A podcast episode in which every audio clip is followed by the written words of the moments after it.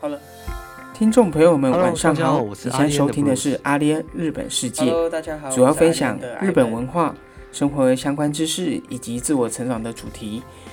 我们每周一跟周四的晚上都会固定更新，并在 KKBox、First Story、Sound Arm、Apple Podcasts 都可以找到我们。如果你喜欢我们的节目，欢迎追踪、订阅、分享我们会为你带来更更多有趣的内容。设立公司。那刚好今天这一期，我们就要来探讨一下，在日本设立公司需要注意哪一些地方。那首先我想要问一下说，Ivan，你知道在日本设立公司类型，它有哪几种吗？在日本常见的公司类型，第一个是办事处，那第二个是合同会社，第三个合同会社就是指有限公司，台湾说的有限公司。那第三个株式会社就是我们常说的股份有限公司，这三种类型。哦，那这三种，譬如说刚刚所说的第一种办事处的部分，它在日本是有什么样的类，就是什么样的要去注意的事项呢？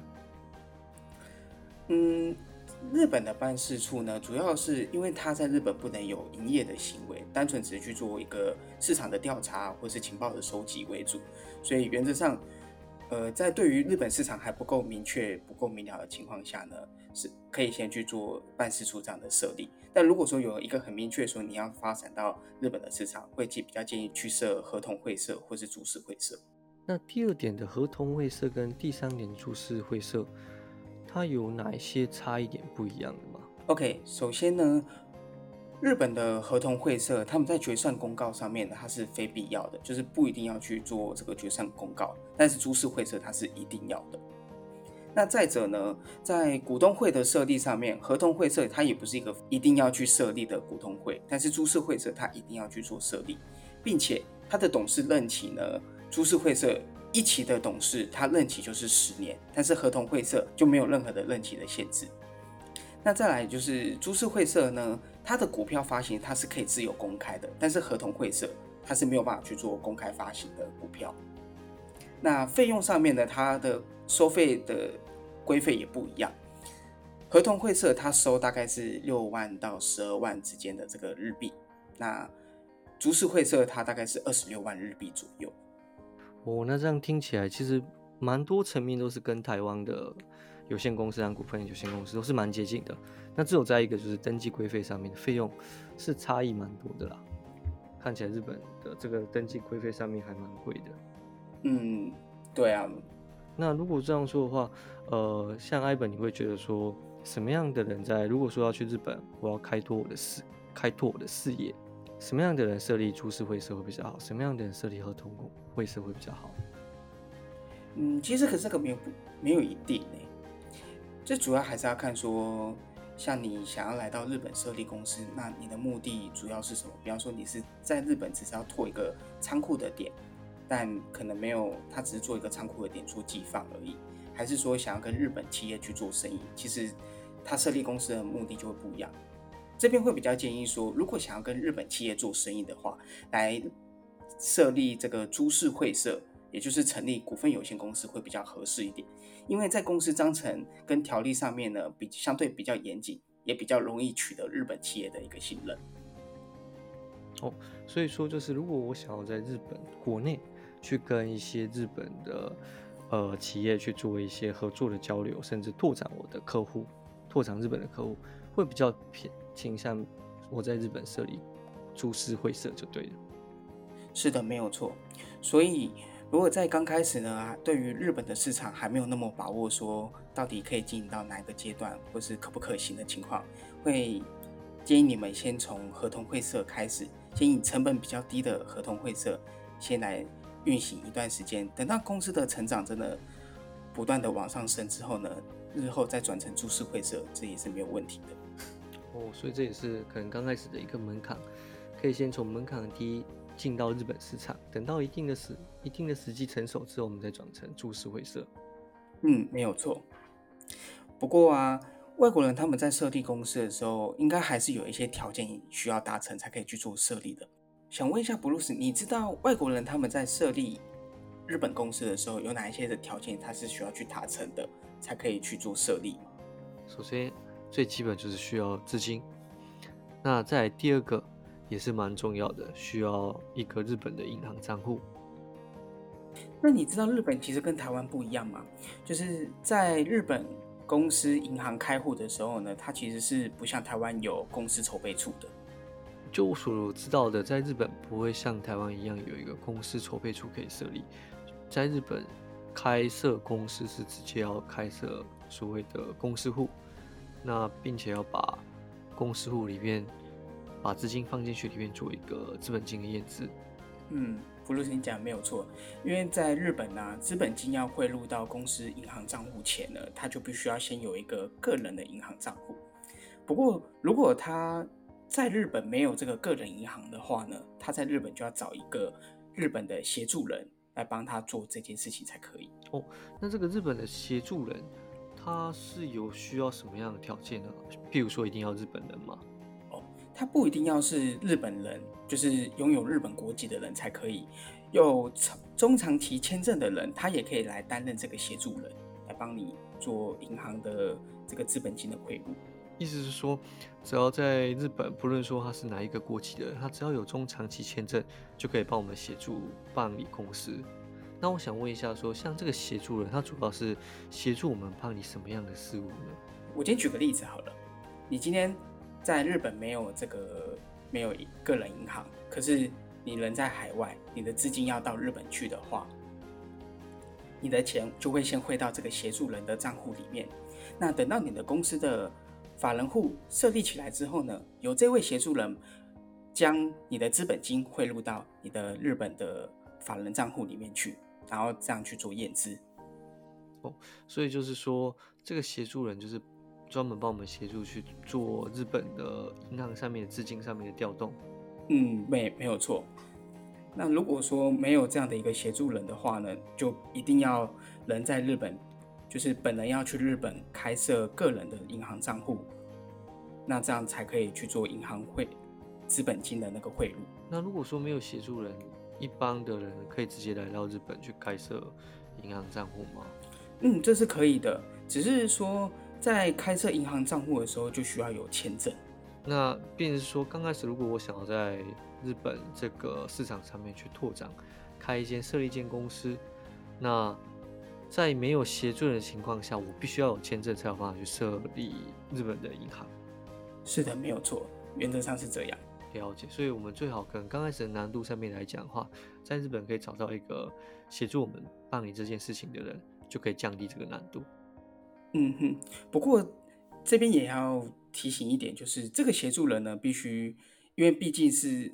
在设立公司上面呢，毕竟是一个很大的风险。比方说，你把钱交给他了，他必须要是你一个很信任的人，那我们才敢把钱交给他嘛。不然他把钱拿去怎么样了，我们也无法去去做什么事情。所以找这个协助人，他就相对来说风险很高，但是也要特别的小心。嗯嗯，我是也有看过，就是说像这类型的，也有这类型的一些公司，或是一些代办的单位。哦，对，在日本其实是有这样的一个单位可以去帮助在海外的外国人，他们如果找不到协助人，他们在日本又没有个人银行的话，在日本是有公司可以协助这件事情的。哦，所以就变成说，可能刚开始在这个地方，或许可以去找这些专门的代办的单位，或是一些公司类型的，委托他们来进行进入到日本的市场。嗯，这是可以的。那其实，在如果去网络上搜寻的话，其实有蛮多的公司，他们都有做提供这样的一个服务。了解。那我想要再问一下，说我们刚刚也有稍微提到的资本金这一块。那假设说我要在日本设立公司的资本额，它是需要多少才可以设立？有没有一个条件在呢？嗯，在日本如果要设立公司的话，资本额其实在一块钱日币一块钱，它也可以也是能够设立的。不过一般人是不会这么做的，因为其实拿一块钱去设立，第一个你在社会的信用度上面就会非常低。比方说你要去做各种融资啊、贷款，它就它就不很不方便，因为银行也会不信任你。第二个，它也不利于各种商业的一个往来。一般呢，我们都会建议说，资本额设立放大概半年左右的运转资金会比较合适一点。哦，那这个资本额一块钱，它是指什么样类型的公司？刚刚所说的合同会社、株式会社，还是所谓的办事处，都是一块钱吗？嗯，株式会社、合同会社，他们都是一块钱就可以设立的。那办事处的部分呢，就不需要资本额，它就可以设立。哦，所以原则上资本额都是，呃，就除了办事处以外是不用资本额的。那其他的两个类型的公司，只要可能资本一块钱都是可以设立起一间公司的。嗯嗯嗯嗯，没有错。那如果说我们在刚刚在有稍微提到说，那我想要设立公司，同时我也要进驻到日本。譬如说，我想要透过自己个人去拿到签证，那这个要持持有这个签证的部分呢，有没有什么样类型的条件？如果说是有申请经营管理签证的外国人的话呢，那他们的资本额至少就要在五百万日币以上。假如说他真的没有这么多的现金，那至少要聘雇两名的日本国籍的员工，而且依据日本他们最低薪资聘雇员工的这个薪资呢，一个人最低是要两百五十万的年薪，两个人加起来至少也要五百万的一个资金才可以去做设立公司。嗯，了解。所以不论是说，呃，我只要是去申请这个经营管理签证，我想要一个在日本有一个签证的情况下。这个五百万以上面的日币的资本，一定是要先准备起来的。对，不论是我要选择聘雇员工，又或者说就直接放资本进来，五百万日本几五五百万日币资本额就是一个条件，就对了。对，它就会是一个首要的条件。诶，那布鲁斯，你知道说在日本啊，他成立公司是有哪一些的资料可以要去做准备的吗？就我这边知道，就是，呃，可能譬如说要准备好你的公司的名称，有所谓的汉字平假名跟片假名等等一些可以使用。那同时也要把公司的英文名称准备好。那跟台湾可能在办理公司一些流程，这都是我大概认知上面。嗯，那你知道说，像在台湾呢，我我们也是会去准备这个公司的章程嘛？那你知道在日本公司准备章程有哪一些内容也要特别去写进去的吗？只至少内容要写。嗯，这个我就不太清楚了。那我就举株式会社好了。株式会社的公司章程里面呢，第一个要写到刚刚前面的讲到说公司的名称，那包含公司所设立的地址在哪里，那以及就是负责人的名字、住址，然后还有我们所经营的事业内容的这个经营范围。就是所谓的经营项目，我们的事业内容的经营项目，那包含我们的事业内容，我们是做什么样的事业的，也要写在这个公司章程里面。哦，那刚好在这一点，我稍微想要询问一下一本说，现在所提到的住址，这个住址是要写日本国内的住址，对不对？嗯，没没有错，它一定要写在日本国内的住址。那如果说这么说的话，是不是代表说？在设立公司之前，我也得在日本找好一个位置才可以。哦，这是必须要的。就是说，我们在设立、我们在去跑设立公司的流程前呢，我们也必须要先找好说一个办公的地点。那那个办公地点是可以合法去做设立登记的。哦，那它有像是我们，好比如说我们台湾也有所谓的虚拟地址，就有我们外国人在日本设立公司的情况下。在日本也是可以使用虚拟地址吗？嗯，这是可以的。外国人可以去使用虚拟办公室来做设立地址，所以呃，我们就可以去申请这个虚拟办公室的地址，然后就写在这个公司章程上面。嗯，这是可以的。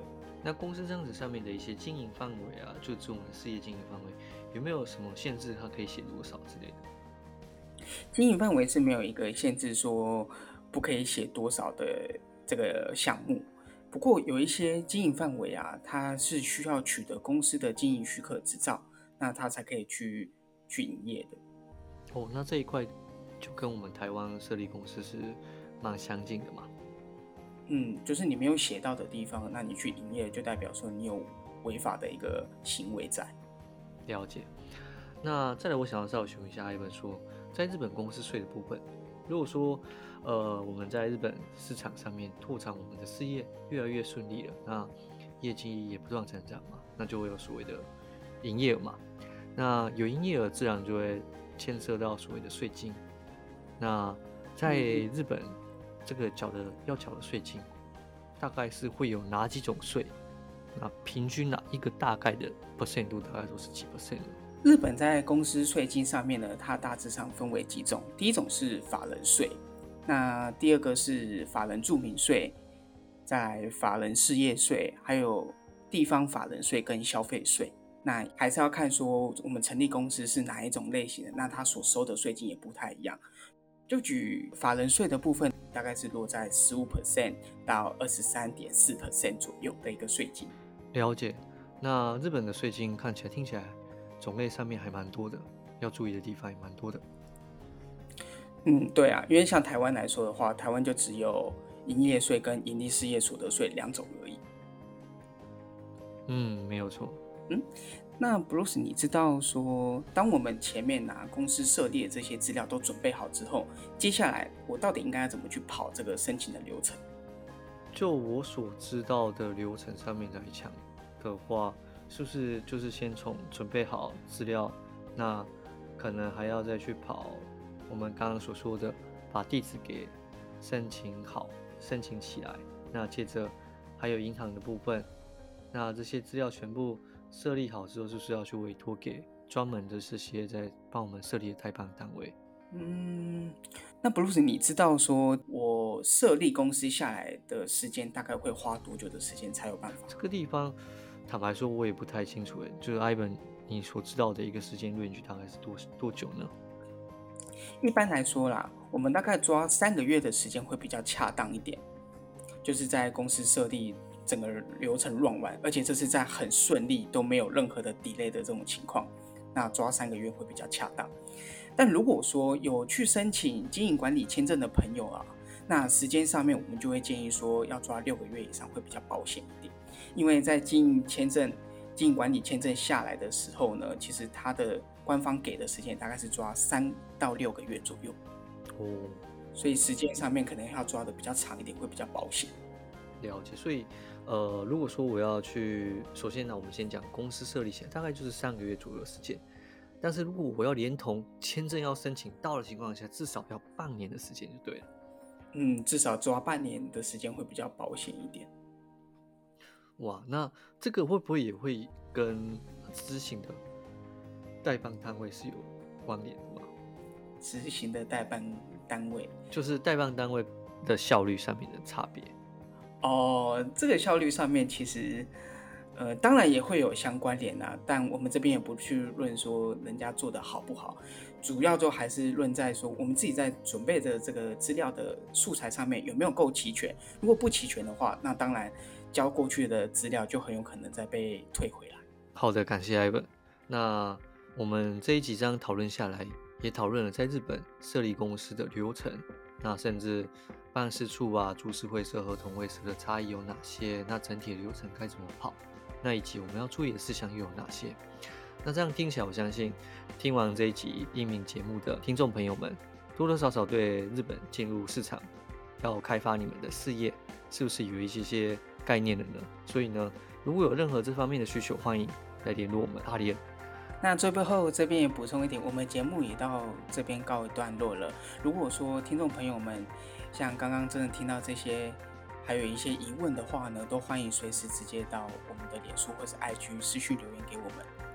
那也别忘了最后赶紧追踪订阅、分享我们的音频节目，我们会在每周四的晚上发布最新的一集。如果喜欢我们节目的朋友，你们不要错过，我们下一集再见，拜拜。